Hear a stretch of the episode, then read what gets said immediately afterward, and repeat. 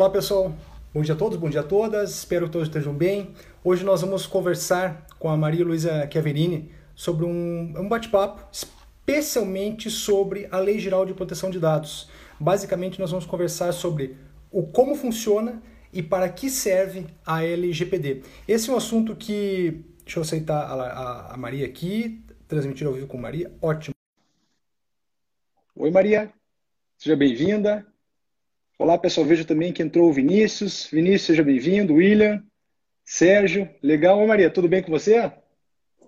Oi, tudo bem, professor? Como vai? Tudo ótimo, tudo ótimo. Feliz de você estar conosco aqui, Maria. Muito feliz mesmo. E especialmente num tema tão, tão instigante que é a, a LGPD, né? A Lei Geral de Proteção de Dados é algo super recente, Sim. extremamente importante, né, Maria? E, assim, impactando a atividade empresarial como um todo no Brasil e muita gente sem saber como lidar com isso, né? Seja do ponto de vista empresarial, né? A, a, empresa tem que se adaptar a, esse, a essa novidade que é a, a LGPD, e seja do ponto de vista cidadão, né? Nós, cidadãos, cidadãs, nós, nós, nós temos, inclusive, o dever de saber como funciona, até para saber como que, que amplitude que tem essas autorizações que nós estamos dando por aí, né? Se preenche um cadastro até de uma prefeitura, por exemplo, hoje, ah, se autoriza usar esse ou aquele dado, enfim. Então tem muita coisa, muita coisa mesmo para conversar. E, e aí eu queria, pessoal, antes da gente efetivamente começar a conversar com a Maria, fazer uma apresentação. Deixa eu só organizar aqui a altura do, do tripé, porque está cortando. Aqui. Ótimo. Bom, Pessoal, então é o seguinte, a, a Maria Heloísa Chiaverini, ela é... Nós nos conhecemos já há um bom tempo, né, Maria? Nós nos conhecemos no, na época em que a Heloísa era é, a, a aluna da graduação em Direito na, na Universidade Estadual em Ponta Grossa. E aí, a Maria, rapidamente, extremamente competente, ela fez uma entrevista fantástica. Eu, eu fui testemunha, eu vi. Você deu um show na tua entrevista lá no, na, no processo seletivo do mestrado, Maria, em Ciências Sociais Aplicadas, e hoje você é mestranda, né?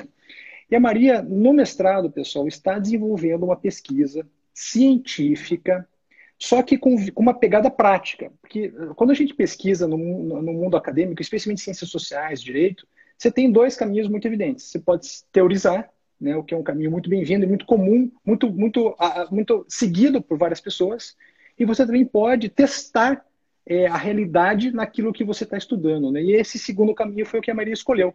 A Maria vem testando a realidade da Lei Geral de Proteção de Dados, salvo engano, né, Maria, com, com empresas aqui na região em Ponta Grossa que lidam com dados, que gerenciam dados e, portanto, precisam se adaptar à LGPD.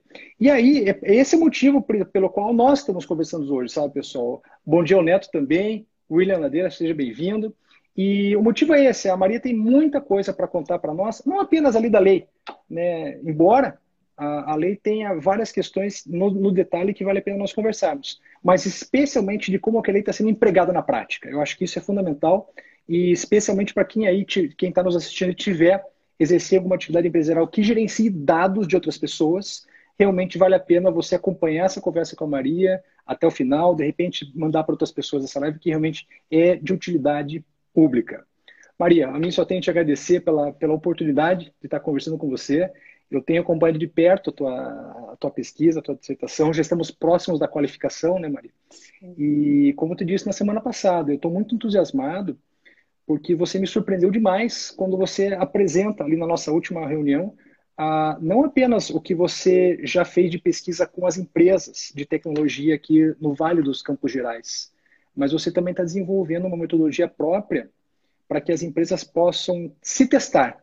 Né? É aí que está o grande ganho da tua pesquisa e da tua agilidade, eh, Maria. Você está criando uma metodologia para que a empresa teste o quão distante está do ideal de aplicação e gerenciamento de dados de terceiros. Então, realmente, para mim, é um prazer, uma grande satisfação também aprender com você, Maria. Bom, falei muito, e agora eu queria te perguntar, até para o pessoal é, entender, contextualizar bem a nossa conversa, Maria. Fala um pouco da tua pesquisa, fala o que, que te motiva e especialmente o que, que você tem encontrado na parte de campo, na conversa com, com, com as entidades empresariais aqui, especialmente na região. É, perfeito. É, então, primeiro, eu quero agradecer de novo, professor, a participação e tudo, e tudo que o senhor tem me ajudado, a orientação. Enfim, tem sido muito bom para mim. É, então, a minha pesquisa, eu, quero, eu gosto de contar um pouco da pesquisadora, não só da pesquisa, porque a pesquisa tem muito a ver comigo, com a, a minha construção como profissional e a minha construção como pesquisadora. E ela começa justamente ali no Mind the Gap, que é o grupo em que nós nos conectamos, eu e você, como profissionais. E eu lembro que uma das nossas reuniões, o senhor nos ensinou o design thinking, né? Ele trouxe o livro, inclusive me emprestou, estou com ele aqui até, até hoje, lendo ele. E o design thinking, ele é, ele, ele traz essa questão de se você vai fazer alguma coisa, você precisa entender aquele público que você quer atingir, o que ele espera, qual é a expectativa que ele tem sobre você. Quando eu estava é, aprendendo sobre LGPD, estava pesquisando já na minha construção da pesquisa, eu percebi que é, os dados são muito importantes. Então, a LGPD ela vem, ela vem para regular uma realidade que já estava bombando até então. E foi que eu descobri a ciência dos dados. E aí eu comecei a ver o quanto as ciências dos dados também poderia me otimizar como pesquisadora. Então, eu, eu, eu entrei nessa, mergulhei em aprender mineração de dados, e foi a LGPD que me trouxe esse insight. Então, foi entender gestão de dados com a LGPD que me trouxe o insight de me melhorar como cientista, otimizar o meu aprendizado como cientista. A minha pesquisa em si, ela usa uma, uma, uma metodologia que eu aprendi né, na, no mestrado que se chama pesquisação. E o melhor objetivo da, da pesquisação é a gente poder fazer essa interação entre, os pesquisa entre o pesquisador e o participante. Na pesquisa, não só eu vou evoluir como pesquisadora, não só minha pesquisa vai evoluir, como também os participantes vão trazer a realidade deles. Quase então, que uma atuação eu, em grupo, eu, mais ou menos isso. Isso, é uma atuação em grupo, exatamente. Então, eu, tenho, eu trabalho ali junto com o pessoal da Astreia, né, que é o escritório júnior de direito, e com as, as startups que estão sendo incubadas na Improtec, que é o hub de inovação da, da Universidade Estadual de Ponta Grossa. Elas são sete startups e todas essas sete startups têm características completamente diferentes. E isso é, isso é, traz a realidade prática da aplicação de dados como que funciona? Por quê? Porque cada uma delas, né, quando eu, eu, eu, faço as primeiras perguntas, eu consigo perceber que todas elas veem a LGPD como necessária, como importante para as suas empresas. Estar adequado à LGPD é sim algo muito interessante para eles. No entanto, cada, cada um tem uma demanda específica. Cada um precisa de uma adequação, de uma adaptação diferente ao seu modelo de negócio. Por quê? Porque a, a, LGPD ela tem que otimizar o modelo de negócio e não atrapalhar o modelo de negócio. Então a ideia é a gente construir ações que consigam fazer isso, fazer com que a, a LGPD não venha atrapalhá-las, mas muito pelo contrário, trazer soluções e até precisões para os negócios delas. Então a, a grande questão da pesquisa é fazer isso. Assim como a LGPD me trouxe essa construção, otimizou eu como cientista, como pesquisadora, porque me fez ir atrás de melhorar, de estudar mineração de dados, de estudar banco de dados, de estudar gestão de dados, eu também quero fazer isso com, com as startups, com, com as empresas que estão, que estão trabalhando. Eu quero que o modelo de negócio delas sejam otimizados também, e vice-versa, e construir melhor a métrica que eu estou desenvolvendo junto com o pessoal. Mas então aí, Maria, aí que eu vejo então a verdadeira transformação pela qual você vem passando como pesquisadora. Né? Você está aí, digamos assim, no último ano, né, em contato com as startups, em contato com essa pesquisação que você nos explica como é, né, que é você evoluir a, a, as startups e as startups também te evoluírem como pesquisadora, né? E realmente é Isso. é nítida a transformação, inclusive no teu vocabulário. Né? Em poucas palavras aqui você fala em mineração de dados, você fala em dados, em ciência de dados, você fala em cluster de inovação, hub de inovação, são, são, são é, linguagens muito típicas do universo que você está imersa no, no, no, último ano, né? Isso é realmente muito, muito significativo e dá para sentir na, na, na, pesquisa, né? Eu estou realmente muito entusiasmado em ver o resultado, Maria, porque a entrega de uma pesquisa que oferece uma ferramenta para as pessoas e auxilia essas pessoas a trabalharem com segurança realmente é um, é um bem social importantíssimo, né? E, e é muito raro para quem é da origem do direito, né? Você sabe muito bem disso, né? Do direito tendencialmente nós somos mais teóricos, mais abstratos e poucas pessoas têm essa pegada prática e realmente é muito, é, é muito satisfatório ver essa pegada prática tua acontecendo. E aí, Maria, assim, tem uma coisa que nem todo mundo sabe o que é LGPD, nós estamos aqui para conversar um pouco sobre essa lei, mas também o ponto de partida envolve aquele negócio de privacidade, né, a minha privacidade, a tua privacidade, a da Vanessa, da Sara que entrou agora, do Neto, do Reni que está aqui conosco, que também vai fazer pesquisa empírica. Poxa, então envolve esse, esse ponto de partida, essa preocupação. Mas, mas privacidade, mais ou menos a gente entende e tal. Agora, uso de dados é algo muito complexo. E eu gostaria que você contasse para nós, explique, desse alguns exemplos de que tipo de dado nós estamos falando? O que é um dado eletrônico a respeito de uma pessoa? O que pode ser gerenciado pelas empresas, enfim, pela, pelos mecanismos tecnológicos eletrônicos? Ah, perfeito. Então, do ponto de vista da lei, né, a gente, como jurista, sempre traz a questão técnica, é, dado pessoal, no caso que é o que trata a LGPD, é tudo aquilo que pode identificar ou torna uma pessoa identificável. Então, assim, é, tem essa, essa evolução que o pessoal que trabalha com dados sabe, que é dado, informação, conhecimento, sabedoria. Perfeito. Então, assim, o dado, ele é como se fosse ali, vamos pensar, vamos fazer essa, essa, essa, essa diferenciação da sociedade da indústria e da sociedade da informação, que é o que aconteceu Show. aqui. Perfeito. Então, antes, pensa que o petróleo, ele era um ativo antes na sociedade da indústria. Com petróleo você faz plástico, com petróleo você, você faz remédio, com petróleo você faz é, é, combustível, com petróleo vira carvão, enfim. Então o dado ele é o, ali o insumo, ele é aquilo que, que faz com que a, a, a empresa, como, como tecnologia, como informação, use para ela poder otimizar o produto dela. Então, com dado você gera informação, você gera insights, você gera conhecimento e você gera, assim, é, otimização do seu produto. Então, eu vou dar um exemplo do quanto o dado é importante hoje para pra, as empresas.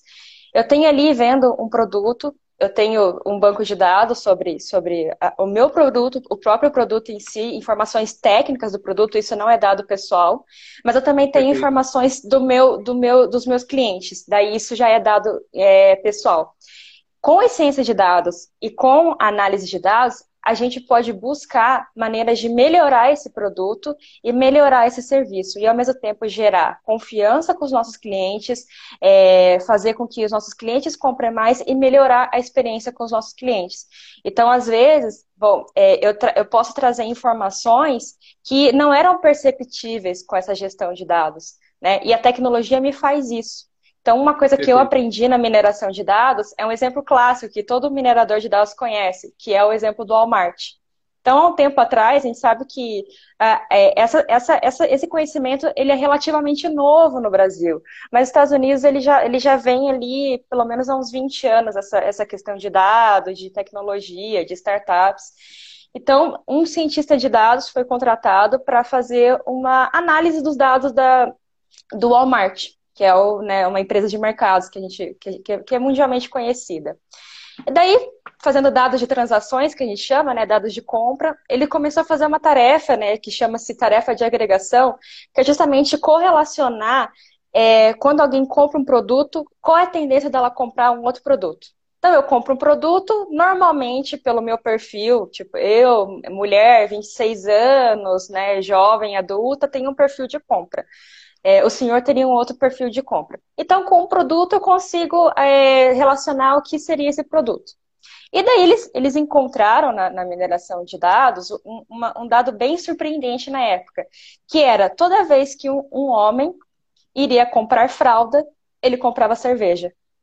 Então ele encontrou isso, essa relação, né? Porque assim, eles começaram a ver fralda cerveja. O que, que tem a ver, né? A primeira vez que pois você é. pensa assim, tipo, o que, que tem a ver fralda com cerveja, gente? Porque raios, alguém que vai comprar fralda vai comprar cerveja também. E daí eles começaram a ver o perfil dessas pessoas, que eram homens, né, um pouco mais maduros, que tinham filhos pequenos, né? Vamos supor, um domingo no churrasco, a mulher fala, viu, vai comprar uma fralda que faltou aqui pro guri. Daí, daí o cara ia, já via cervejinha ali e já comprava cerveja. Então, putz, mas o que, que isso ajudou neles? O que, que eles fizeram? Antes da cerveja ficava longe das fraldas, porque na, na organização do mercado, é, tá, tá, aqui os produtos de higiene e as bebidas ficam para lá. Pode ver como que funciona o mercado aqui em Ponta Grossa. As fraldas ficam no, no extremo oposto das bebidas. Se você pegar Exatamente. qualquer uma. E eles não, o que, que eles fizeram? O, o Walmart ganhou esse, esse conhecimento, que foi feito através da mineração de dados, através da, ciência de dados, e com isso eles colocaram o próximo. Então, além de estimular o cara que às vezes nem ia comprar cerveja, ele, putz, é bom, né, no domingo ali, dia de churrasco, ele comprava as fraldas para criança e já comprava a cerveja. Então, é isso que, que os dados fazem hoje, né? Por isso que ele é o novo petróleo. Otimiza o conhecimento, transforma lucro, mercado, enfim. Olha, eu, eu, eu me senti muito na, na, na pele desse, desse, desse, homem, mais ou menos uma, uns 40 anos aí, com criança pequena em casa, enfim. Agora você me deu a ideia. Agora, cada vez que eu for no mercado comprar pão, eu vou imaginar a cerveja também. Mas, mas esse negócio, eu fiquei pensando aqui, Aí, é, é, tá, a partir desse exemplo, abre um horizonte muito interessante para a gente começar a perceber as coisas, né? E aí vem, por exemplo, Netflix. Né? Ah, para você que assistiu aí, sei lá, um filme antigo, Back to the Future. Então, para você que assistiu esse filme, nós temos essas indicações. Quer dizer, ali existe um mecanismo que apresenta para aquela pessoa e só para aquela pessoa, com aquele perfil, as sugestões de acordo com mineração de dados, com o uso de dados a respeito daquela pessoa, né? E, e, e, outro exemplo que eu pensei aqui é o próprio Instagram, né? É, se a gente parar para pensar, né? O teu Instagram te oferece imagens muito diferentes das imagens que são apresentadas para mim pelo meu. E com relação a todo mundo que está conosco aqui, é a mesma coisa. É, isso significa que tem um aprendizado de máquina lá atrás, está usando grandes quantidades de dados, né? E tem algo, Maria, que nós aprendemos com o Alexandro no nosso grupo de estudos no Mind the Gap, né? Sim. O Alexandro, ele, nossa, ele, ele nos assustou, na verdade é um choque. E agora nós vamos passar esse choque para vocês, pessoal. Entra pelo desktop, pelo teu computador no desktop no, no, no Instagram, faz login lá e tal. E aí, o que, que o Alessandro nos ensinou? Basta você entrar pelo Google Chrome, e quando você estiver logado no Instagram, logado no Instagram, você dá um, um Command F ou Ctrl F e vai aparecer, a, a tela vai ficar dividida ao meio, né, Maria? E de um lado Sim. vai aparecer toda a linguagem de programação. Sim. E ali, dá uma navegada, você vai encontrar algo que é assustador. Vai encontrar, encontrar a descrição da foto que você colocou.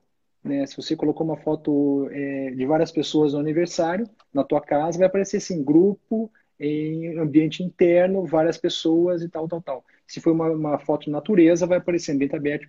O que, que é isso? É aprendizado de máquina, usando dados, de uma maneira que a gente não tem condições de saber como que está acontecendo, né? E Maria, dados. Por exemplo, eu vou te fazer algumas perguntas, de repente vai me dizendo sim e não. Dado. Tá. É, quando eu preencho lá o meu nome num formulário digital, isso é dado? Pode ser é, considerado sim. dado?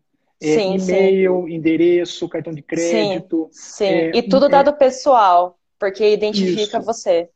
Bom, aí são aqueles dados que nós colocamos de propósito. Agora eu vou te fazer outras perguntas para o pessoal que está nos acompanhando ver a amplitude do que nós estamos conversando. Por exemplo, o local que eu acesso o aplicativo via celular, aquela georreferência do GPS, isso também pode ser usado como dado, tecnicamente, assim? Professor, ele não só é dado, como ele é considerado também dado sensível. Por quê? Eu vou trazer um exemplo. A lei traz o, a definição de dado sensível. E normalmente é, tem a ver com a possibilidade de o detentor desse dado, ou qualquer um que tenha informação desse dado, venha discriminar aquele que é o titular por causa de uma característica da personalidade dele. Por exemplo, é, opinião política, afiliação de, em partido político, orientação de é, sexual, identidade de gênero, os dados biométricos, né, que a gente participou Sim. de um TCC que, que, faz, que, do Bruno, né, inclusive, que falava sobre dados biométricos. Todos esses dados, eles são considerados dados sensíveis. Puxa, mas como que geolocalização pode ser dado ainda mais sensível? Por quê? Porque a, a geolocalização ele vai mostrar aonde a pessoa está e ele faz uma, um mapeamento em onde ela esteve também ao longo da, da, da, trajetória deles. Então, a maioria dos aplicativos, o Uber, por exemplo, tem acesso à nossa, à nossa localização. Por quê? Porque faz parte do modelo de negócio deles. Eles precisam da nossa localização para mandar o Uber vir aqui e nos direcionar na nossa situação. Vamos supor que todo dia, no domingo à noite, eu vou para uma igreja. Uma igreja do cunho religioso X. Isso fica ali registrado no banco de dados do, do, do, do Uber. Se eles não fazem a exclusão adequada, se a, prestar, a partir do momento que presta, eles têm acesso a um dado sobre a minha personalidade, porque eles têm tudo ali sobre mim, e um dado sensível, que é a religião que eu que eu que eu frequento, a igreja que eu frequento, a religião que eu é, que eu profiro, né, que você fala. Perfeito. Então, a geolocalização pode dar pode ser não só dado, como um dado pessoal e um dado sensível, ou seja, de tão, de tão importante que é, ela pode se tornar. Um outro exemplo da geolocalização, se eu, por exemplo, tenho uma orientação sexual X, eu vou a um bar X que tem a ver, também me dá essa, essa outra informação. Então, eles podem ter todos os aspectos do que eu faço, do que eu deixo de fazer, da minha personalidade, de quem eu sou, só pela geolocalização, só pelo acesso à, geolocalização do meu celular. Hoje em dia a gente não sai sem celular na rua. Exatamente. E, e outra coisa que você comenta, assim, é, é assustador, né? Eu lembro, eu morava em Guarapuava, Maria, e de um, de, em algum momento o Google Maps começou a.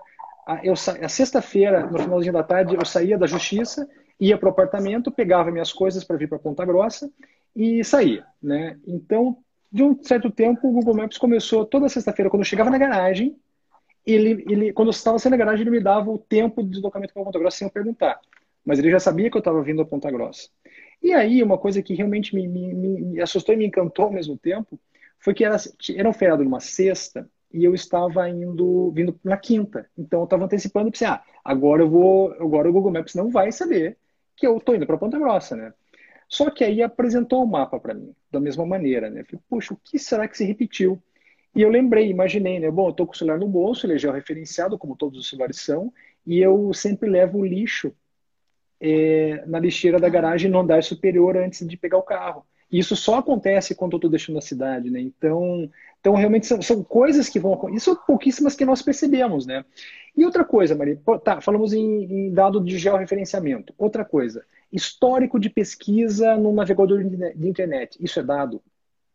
Também Sim. pode ser usado? Também Outra... pode ser considerado dado.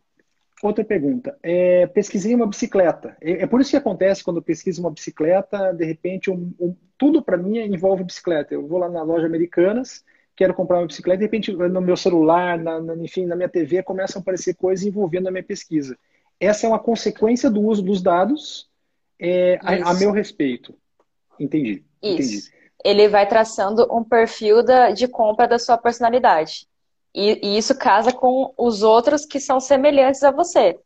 Então, perfeito, pessoas perfeito. com o seu perfil, com, é, né, é todo assim. Por isso que o dado pessoal, ele não é só aquilo que identifica, mas aquilo que torna identificável.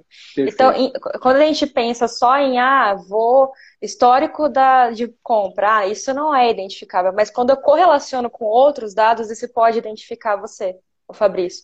E é isso que, que, que, é aquele exemplo que você trouxe de, de, de, de Guarapuava para Ponta Grossa. É um, um perfil, um, um, padrão de comportamento que, for, que notaram sobre você já te identificou. Que foi só o fato de você jogar o lixo antes de sair. Então, o, o algoritmo identifica isso e, e, já consegue dizer, ah, é o Fabrício que tem esse hábito, esse, esse, esse é, normalmente como é, fa, faz isso. Bom, então vamos então entrar na LGPD, porque ela é vista por muitas pessoas como um entrave, mas na maneira como nós estamos conversando aqui, me parece, Maria, e aí ó, dá uma olhada na pergunta do Neto que entrou enquanto eu converso com você, é, me parece que a LGPD veio para dar um, um, um, choque civilizatório em meio digital para nós brasileiros e brasileiras, né? Eu, eu, eu lembro uma conversa com o Alceu, é, que é, é, da área da informática, é doutor em inteligência artificial, e ele comentou comigo que é, deu, foi num evento na Europa, salvo engano, na França, e, e depois tirou uma foto, pediu autorização para tirar foto, e dois, cerca de dois meses depois entraram em contato com ele por e-mail, perguntando se poderia usar aquela foto para tais objetivos dentro do site institucional. Né? Por quê? Porque lá já, já se está um pouco adiante em termos de uso de dados, em, em termos de exposição é, em ambiente tecnológico. Né? No Brasil nós fazemos diferente, nós tiramos a foto, inclusive numa reunião online, e a gente posta. Né? Mas Sim. talvez é, nós cheguemos ao, ao ponto de, de, precisar ter essas autorizações e ter um pouco mais de rigor na maneira como nós conduzimos a nossa exposição online. Né? Porque muitos desses dados, Maria, depende da gente também. Né? E eu queria saber agora, da, da LGPD, vamos ver o que o Neto perguntou aqui. Só pesquiso algo para comprar em modo anônimo privado no navegador, para tentar burlar um pouco o algoritmo. Aí, boa, boa, Neto. Fica a dica para o pessoal, né? Pesquisar no modo privado. Valeu, né? Sim. E, e, Maria, agora falando da LGPD, como é, vamos lá, a nossa, a nossa provocação era como funciona e para que serve? Então agora vamos, vamos uhum. inverter. Para que, que serve a Lei Geral de Proteção de Dados e por que, que todo mundo está falando nisso? Para que, que serve? Perfeito. Então, nesse ambiente que a gente acabou de conversar aqui do, do, da importância dos dados, de como que ele funciona na tecnologia, a lei, nesse contexto, ela vem para regular a ética na análise desses dados. Então, ela vem trazer a qualidade nos resultados, ao mesmo tempo em que ela protege os indivíduos que estão ali, né? Aquele que a gente chama de titular de dados. Então, professor, é, a gente trouxe essa questão de contextual, mas a gente tem que fazer uma, uma, uma, uma questão também política, social e econômica dos dados. Então, a gente trouxe Perfeito. o aspecto econômico, mas a gente também tem que trazer o aspecto social e o aspecto político, que é importante. Por quê? Porque todo essa, essa, esse mecanismo de transformações de dados, ele é bem legal, ele é bem bonito, porém, muitas vezes, ele pode invadir a esfera da personalidade dos indivíduos. E é daí que a gente, no, o, o, tribunal alemão, em acho que meados de 1990, ele discute isso que a gente chama de direito à autodeterminação informativa. Isso é uma discussão de 20 anos na Europa. Por isso que na Europa está muito mais avançado do que aqui. Inclusive, a primeira vez que eu tive contato sobre gestão de dados, sobre proteção de dados, foi na, na, no, meu, no meu intercâmbio para Portugal. Porque os sites que eu acessavam lá já vinham com essa, com essa com essa pergunta de autorização de política Olha de cookies. Só. Coisa que na época, quando eu fui fazer meu intercâmbio, ainda não tinha no Brasil, porque eu fui fazer meu intercâmbio em 2018. Então a lei ela ainda nem, nem tinha sido aprovada ainda quando eu fiz o meu intercâmbio. Enquanto mais está vigente, a vigência dela é agora. Então, o que aconteceu nessa discussão? O tribunal alemão começou a perceber que os indivíduos eles têm direito de controlar as informações que os outros indivíduos, que o Estado e que a sociedade têm em relação a, a eles. Então ele tem isso é o direito à autodeterminação informativa. E para ter carregar esse direito de autodeterminação informativa, a gente precisa proteger os dados. É aí que surge essa legislação, que é uma legislação que busca proteger os dados. No entanto, professor, ao mesmo tempo, a gente viu o quanto a, a, gestão de dados e a ciência de dados, a mineração de dados é importante para os modelos de negócios atuais, porque o dado Perfeito. é um ativo econômico. Então, não tem como a gente simplesmente proibir as empresas de tratar dados. A gente precisa ensiná-las a tratarem dados com qualidade. Então, a ideia da LGPD ela é uma questão que transcende uh, o cumprir lei. Ele, ela vai para o cultural. Então, nós, como sociedade, como indivíduos, nós precisamos entender a importância da ética de dados, pessoal controlador e, e, operador, mas nós também, como titular, temos que ver a importância de proteger os nossos dados. E quando a gente pensa isso numa, numa sociedade democrática, em que saber a personalidade da pessoa é muito importante na tomada de decisão política, então é mais importante ainda a gente proteger. Então é um direito que ele é, ele é duplo, né? Ele vai além do indivíduo, ele é social também. Então a gente como sociedade precisa entender a proteção. Por isso que só ter a lei, só regulamentar a lei, só tipo estar nas métricas, tipo a métrica que eu, que eu estou desenvolvendo, não é suficiente a empresa, a, não só a empresa, a instituição pública que também aqui no Brasil. Ah, um, um, isso me lembra uma peculiaridade. A GDPR, que é a lei europeia, ela só é aplicável a empresas privadas.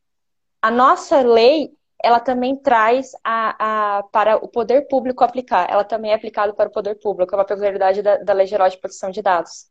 Então, ah, é... Até essa informação é riquíssima, Elisa, porque chegou uma pergunta para nós, especialmente sobre isso. Qual que é a ah, dificuldade ah, de poder público aplicar a LGPD? Na verdade, não é uma pode haver uma dificuldade técnica, talvez um, um certo delay, mas a obrigatoriedade de se vincular ao que ao, que está na, na, LGPD está tá, tá posta, né? Então, realmente, isso é muito positivo, muito interessante é, a partir dessa tua informação.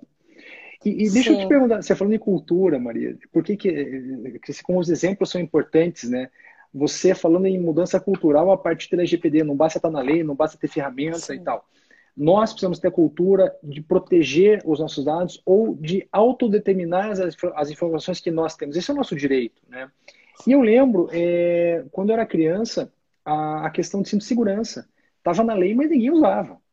Né? E aí, de algum momento Sim, ali na minha perfeito. vida, havia uma campanha gigantesca no Brasil inteiro, de um modo que as pessoas foram com o tempo, eram punidas, era multa, fiscalização, isso foi um bom tempo. Resumo da ópera: hoje, praticamente todas as pessoas no país usam cinto.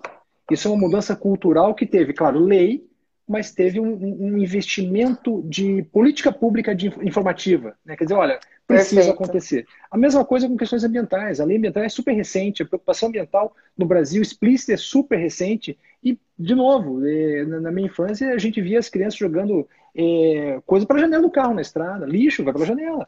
E, e, isso não acontece, né? mas em outros países acontece. Né? Então você vê o choque é, cultural e civilizatória a partir dessas questões. E oxalá, Maria, como você fala, oxalá nós tenhamos condições de que todo mundo consiga entender e compreender a importância dos seus dados e a importância dessa autorização que nós estamos dando em vários formulários, né? Porque o formulário, pessoal, não é só um, mais um, uma etapa, tipo aquela CAPTCHA, que você tem que preencher lá quando tem escada, quando tem faixa de pedestre, quando tem motocicleta e tal. Esse através desse formulário, você está autorizando aquela entidade a usar os seus dados. Então, se você tem um pouco de preocupação com isso, presta atenção naquilo que você está autorizando para saber se vale a pena para você, né? se você deseja isso Sim. mesmo. Né? O, o Luiz é, Taborda comentou aqui conosco, Maria, um divisor de águas no que tange a proteção da privacidade do titular de dados. E a Maria, é, a Maria perguntou, a Maria Vilsão perguntou, é, Luísa, sobre o consentimento. Se esse consentimento que nós estamos autorizando lá o cá, ele é suficiente para que aquela empresa, aquela entidade use os nossos dados? Não. É, por que não? Porque o consentimento, ele é apenas uma base legal. Nós temos outras 10 bases legais. São 11 bases legais. O que, que seriam essas bases legais? As bases legais são, são é, vamos supor, os dispositivos em que autoriza o controlador e o operador a tratar o dado daquele indivíduo. Então, muitas vezes, aquele dado ele é tratado e é, é, muito comum as empresas, obrigada por essa pergunta, Maria, elas acham assim, ah, se eu pedir o consentimento, eu posso tratar dados. Existem dados que o consentimento não é o suficiente. Existem dados que existem as outras bases legais, entende? Obrigação legal é um exemplo, é, o livre, é, é, a legitimidade do, do, do controlador é um outro exemplo. Enfim, a gente tem inúmeras bases legais. Qual que é a questão do consentimento? O consentimento, ele é, eu digo que ele é mais um direito do titular, ele é uma base legal, mas ele é muito um direito do, do, do titular. E o titular, simples, se ele consentiu, ele pode tirar a qualquer momento. Tá? Então, quando você trata da, dados, às vezes você acha que a base legal é o consentimento, mas a base legal não é o consentimento. Às vezes você é obrigado a tratar dados. Por exemplo, o pessoal do RH. Eles tratam dados porque eles têm obrigação legal da CLT ou do E-Social para tratarem esses dados. Então, normalmente, quando, quando vai fazer esse recrutamento, é por obrigação legal. A base legal é a obrigação legal, não é o consentimento. Então, fazer toda essa, essa diferenciação entre as bases legais é muito importante para as empresas que querem se adequar à Lei Geral de Proteção de Dados. O consentimento é muito importante, só que o consentimento ele tem que, tem que, ser, ele tem que ser livre, ele não pode ser condicionado que é uma outra situação que acontece. Muitas vezes eu tenho percebido em aplicativos que esse consentimento, que esse consentimento, ele não é um consentimento verdadeiro, ele é um consentimento direcionado, é condicionado. Por quê? Porque se eu não assinar, eu não posso usar o serviço. Então, onde é que tem consentimento nisso? Então, Perfeito. a gente tem que cuidar com assim, ah, eu consenti, do tipo, cliquei o check, o checkbox, tá tudo certo, tá liberado, pode usar dados. Não é bem assim que funciona. Então a lei tem as suas, as suas diretrizes que a gente precisa para se adequar, não é tão fácil assim. Mas dá para se adequar, dá para tratar dados e dá para ter ética e otimizar o seu produto. Bom, você falou aqui, Maria, falar em dados, por que, que, por que, que os dados são importantes, né? Você falou também no começo da nossa conversa sobre mineração. Vamos falar agora sobre outro lado, né? Nós estamos aqui tá. antenados e antenadas nessa questão, poxa, privacidade, uso de dados e, e, e autodeterminação informativa, que é essa expressão, pessoal, guardem com vocês. Autodeterminação informativa significa que você deve ter o controle do tipo de informação a seu respeito que vai ser usado em âmbito eletrônico por qualquer empresa, qualquer entidade. Bom, esse é o lado da privacidade. Agora vamos, vamos conversar um pouco sobre outro lado que é um pouco mais técnico e você também está mergulhado na tua pesquisa, que é a mineração de dados, né? O que, que mineração de dados tem a ver com a LGPD? Como funciona? Você pode dar, exemplificar para nós como é que funciona a mineração de dados? Conta para nós um pouco sobre isso. Tá. É, a mineração de dados, professor, ele é, ela é uma técnica dentro da ciência de dados. Então, a ciência de dados é, é uma ciência que estuda os dados. É, muitas vezes a gente atrela a ciência de dados, a mineração de dados, apenas à computação. Tipo, ah, é só para a galera da computação, a galera que lida com robô e tal, não é para gente. Não, a mineração de dados ela pode ser usada para toda a área do conhecimento, para toda a área do saber. E, for, e no direito, a, gente, a, a, ciência dos dados aplicada ao direito se chama jurimetria, né? Uhum. Então, é, com, com, mergulhando nessa realidade de ciências de dados, é, eu pude aprender essa técnica. Então, basicamente, vamos, antes disso, eu vou fazer uma diferenciação entre a, o analista de dados e o cientista de dados. Então, as empresas, como a gente já falou, já discutiu, elas usam os dados para otimizar os, os produtos, para entender como é que o público está reagindo, como é que está a adesão, enfim. É, o analista de dados ele é um pouco mais é, preciso na realidade momentânea. Os dados eles vêm limpos, eles vêm já é, é, perfeito, organizadinho, e eles analisam o momento como, como está agora. O cientista de dados não ele tenta melhorar a situação, mas ele tenta fazer uma coisa que é o que a gente tem tentado fazer também na justiça, que é prever. É prever como que será é, o futuro daquele meu produto, o futuro daquilo que eu estou é, é, fazendo no momento. Então, ela, ele vem com uma tarefa prescritiva, então, como deve ser o comportamento dos meus clientes a partir desse momento, e uma tarefa preditiva como eu quero que seja e, e o que eu vou fazer para ser daquele jeito. Então é isso que a ciência de dados faz. Tá, o que, que isso tem a ver? O cientista de dados ele tem uma tarefa muito árdua, porque o, o, a base de dados vem para ele assim completamente, como a gente chama, cheio de ruídos, dados redundantes, é, vem suja, diferente do analista de dados que ela vem limpa. Então, ele precisa antes fazer uma tarefa de gestão de dados, que a gente chama de pré-processamento, antes de, de fazer, de realizar a tarefa e trazer as análises de dados, né? Para trazer aquela análise bonitinha que eu dei o exemplo do Walmart ali. Então, para ele chegar nisso, tem uma limpeza. E a LGPD, ela traz princípios e traz bases legais muito, muito interessante que ajuda o, o cientista de dados a raciocinar essa tarefa. Vou dar um exemplo prático: princípio da finalidade, princípio da adequação e princípio da necessidade. Quando a gente pensa em, em, em, capacidade computacional, o armazenamento de dados ele é caro.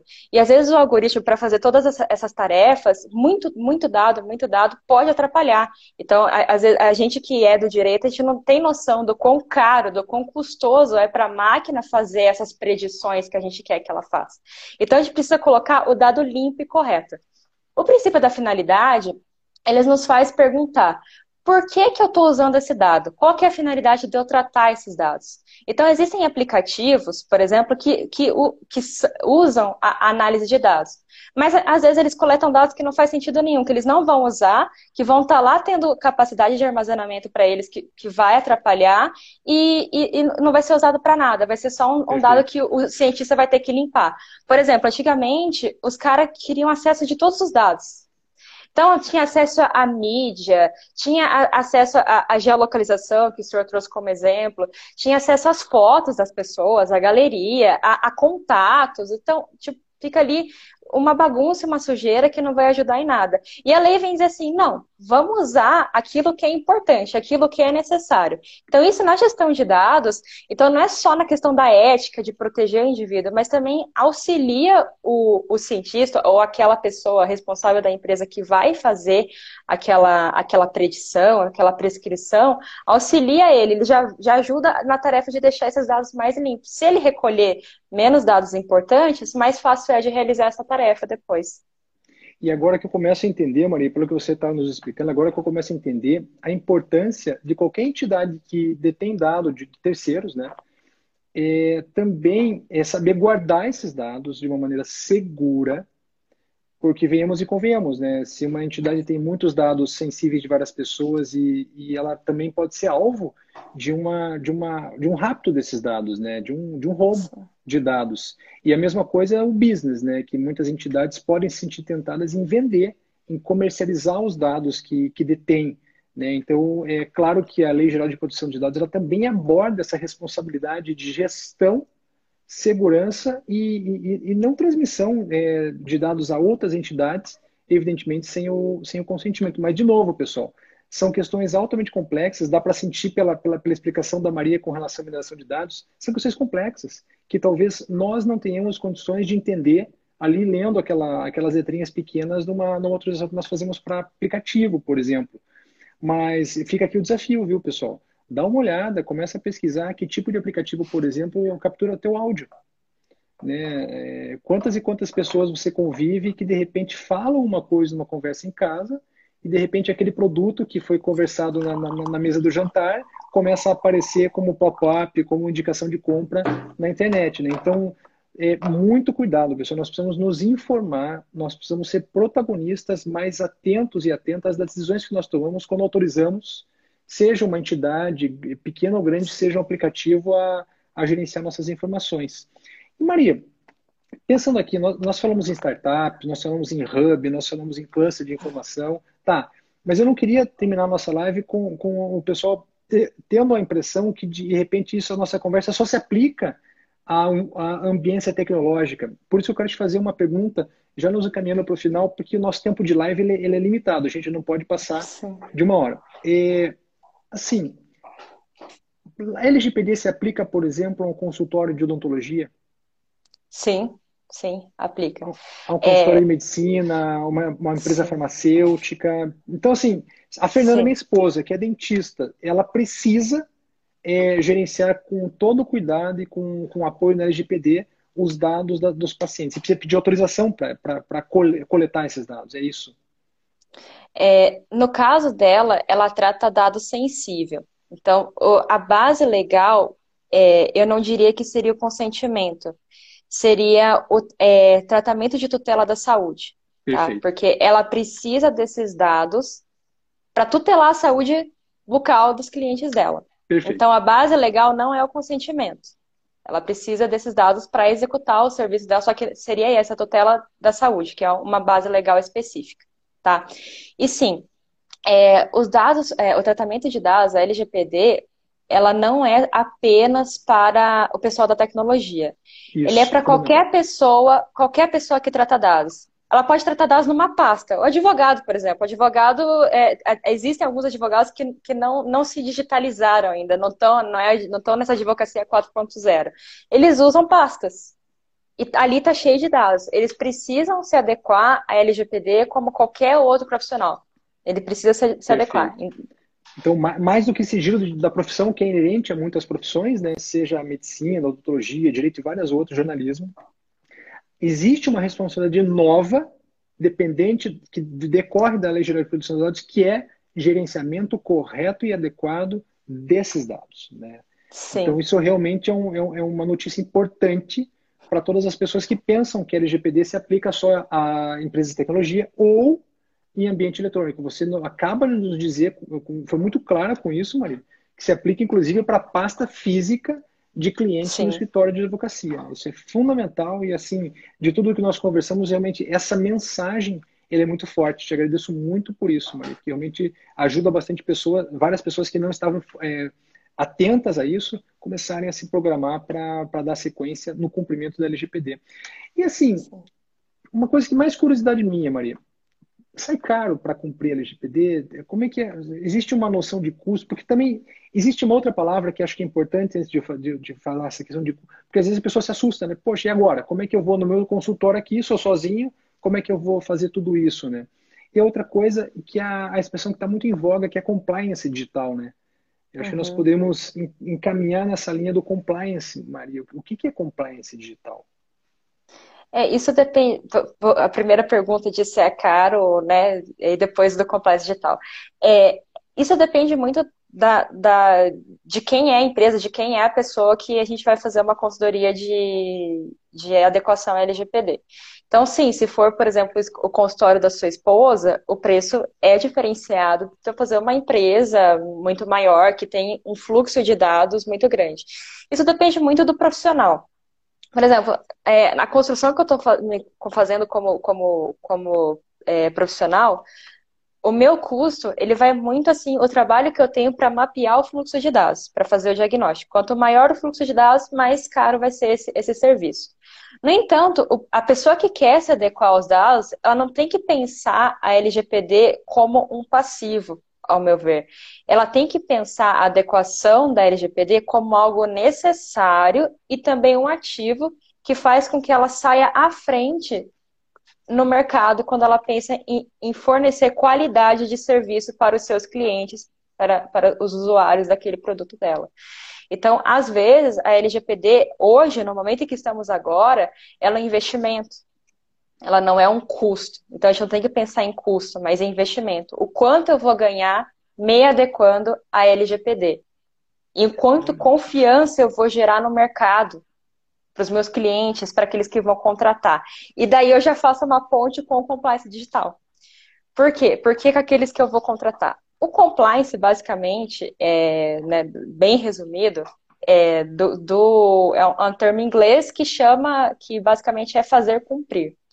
Mas esse fazer cumprir, ele vai além do, do cumprir lei, cumprir norma, acabou. Da, aquela, a, além do juridiquês ele tem essa transformação cultural, transformação ética e transformação moral das corporações. Então, a, a empresa, a corporação que está em compliance, é uma empresa que se importa com a, a prática ética dos seus é, é, e, do, e, com o impacto social que ela pode promover na, né, na sua existência como empresa. Isso tanto interno quanto externo.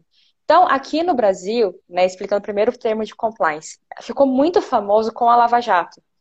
Quando aconteceu a Lava Jato, a gente viu o quanto uma empresa como a Odebrecht tinha um impacto social importante, né? Ela está ou não em conformidade com a lei, o impacto social para a sociedade brasileira que teve. Foi aí que surge a lei anticorrupção, e aí o termo compliance começou a ficar famoso no Brasil, e entre o pessoal do direito, o pessoal da contabilidade, o pessoal do RH, começou a ficar tipo, nossa, nossa empresa precisa mostrar que ela tem, que ela tem um bom impacto social com as pessoas. O compliance digital é justamente isso. É tratar eticamente a, a, a parte digital da, da empresa. Isso não é só os dados, é todo, todo o, o produto digital que a empresa oferece, tudo que ela, que, todo o serviço digital. Então, quando a gente pensa, por exemplo, em acesso à informação, quando a gente pensa em proteção de dados, quando a gente pensa em divulgação de situações, por exemplo, a imprensa, ela tem uma, ela tem uma, um impacto social muito importante, ela tem que tomar cuidado quando a gente pensa em proteção anti-fake news, também. Sim. Tudo isso envolve o compliance digital, que é a empresa começar a, a pensar é, a relevância daquela informação que ela propaga, o que ela cuida quando a gente pensa em proteção de dados, a relevância social, política e econômica daquilo, e ela começa a gerenciar isso tanto internamente, nas políticas internas de, de, de treinamento de, de, funcionários, treinamento de, da, das pessoas que vão gerenciar os dados, as redes sociais dessas pessoas, como externo, que é o impacto que elas vão ter na, na sociedade, como empresa, como corporação. Fantástico, mano. Fantástico. Deixa eu te. Você vê como as coisas, como vai, vai, vai surgindo coisas interessantes. Olha o que, que o, o Juliano Gouveia, meu primo, está nos acompanhando lá de São Paulo. O Juliano ele é antenado com tecnologia desde quando nós somos crianças, lida com tecnologia hoje, enfim. E ele nos, nos lembrou, só para te falar, que todo e qualquer site hoje é obrigado a, a, a, dizer que usa cookies e nós temos que autorizar, né? Por isso que tá, ficou até chato você navegar pela internet, porque você tem que estar sempre autorizando, mas faz parte, é, é, é decorrência Sim. da LGPD. E o Marco Antônio Muniz está dizendo aqui para nós, Maria, o seguinte, olha, já te, ele é advogado, já temos clientes nos consultando que tipo de segurança é utilizada para guardar os dados de recursos humanos que nos passam para instruir defesas processuais. É a riqueza que você está falando, né, Maria? É, veja, eu, eu, eu, fico imaginando que vai, deve surgir tipo um ISO, né? O ISO 14001 é aquele que é, certifica empresas, entidades que estão de acordo com a proteção ambiental, né? Com vários e vários requisitos. É muito provável que alguma, alguma instituição maior, assim, é, deva estabelecer alguma espécie de selo, um stamp, né? Por dizer, olha, aqui nesse escritório, ou nessa farmácia, ou nessa rede, eh, se trata os dados da maneira, da maneira adequada. Maria, olha só, eh, estamos quase encerrando o tempo eh, permitido para a nossa live. E eu, claro, eu quero te agradecer demais pela tua, pela tua presença, pela tua pela participação, te parabenizar demais pela tua pesquisa. Eu acho que nem todo mundo estava conosco no começo da live, mas é importante, eu quero encaminhar para o encerramento te dizendo isso. É, a tua pesquisa tem uma relevância ímpar, Maria porque você não está estudando só abstração. Você está olhando para a realidade, aprendendo com a realidade e vai trazer para nós alguma solução que possa beneficiar cidadania ou, evidentemente, as pessoas que lidam com dados. Então, realmente, siga adiante, porque tem um, você tem um dever cívico e social em seguir com a tua pesquisa nessa linha. Eu, eu te convido, né, qualquer achado que você tenha, a gente faz de novo a live para conversar com o pessoal. Sim. Agradeço demais, né, agora estou vendo aqui o Gustavo que acabou de entrar, a Keila Mercantoni que participou conosco, o Neto, o Remy, várias pessoas que estão conosco há bastante tempo, né, nas lives das quartas-feiras, o Neto também. E queria dizer um pouco mais, pessoal. A, a Maria, já integra um time, né, que o João Irineu, Miranda e eu estamos formando, um time de gente que está pensando diferente. Né? Nós somos um time, um grupo de pessoas vocacionadas a tratar tudo que envolve o direito, mas com viés prático, hands-on, mão na massa. E o nosso principal objetivo é transmitir know-how. A gente quer, como vocês viram com a Maria hoje aqui, ela está entregando tudo que tem a respeito do LGPD na visão e no know-how que ela tem de mineração de dados e pesquisa em ciências sociais aplicadas. Então, o nosso propósito é esse. Logo, logo, a gente tem um workshop, uma coisa um pouco maior para a gente organizar mais, ter mais tempo de conversa, é, mais do que a live, né, Maria? A live ela, ela é restrita, inclusive naquilo que a gente pode demonstrar, nós, nós não podemos Sim. demonstrar muita coisa, mas no workshop a coisa vai ser diferente, a gente vai mandar convite, enfim. Esse workshop vai ser justamente para a gente fazer um cluster de informação, de inovação e de transmissão de como fazer. Tá joia? Julianão, obrigado pela, pela tua presença também. Olha, tá nos parabenizando, Maria. Parabéns pelo conteúdo vanguardista. Grande abraço. Obrigado, Juliana. Muito Maria, obrigada. Te convido para você dar uma mensagem final para o pessoal. Eu já me despeço por aqui, pessoal. É, Maria, tá contigo. Uma mensagem final, por gentileza. É, não, eu quero agradecer a oportunidade, pessoal, e fica a mensagem da gente começar a se importar como sociedade de, como proteção de dados. Acho que essa é a grande questão. A gente não só como, como controlador, mas a gente como titular de dados, a gente como pessoa física, entender a importância que é a proteção de dados na sociedade atual da informação, que tem essa movimentação de dados. Joia. Obrigado, Maria. Pessoal, um forte abraço, bom almoço a todos. Até uma próxima. Valeu!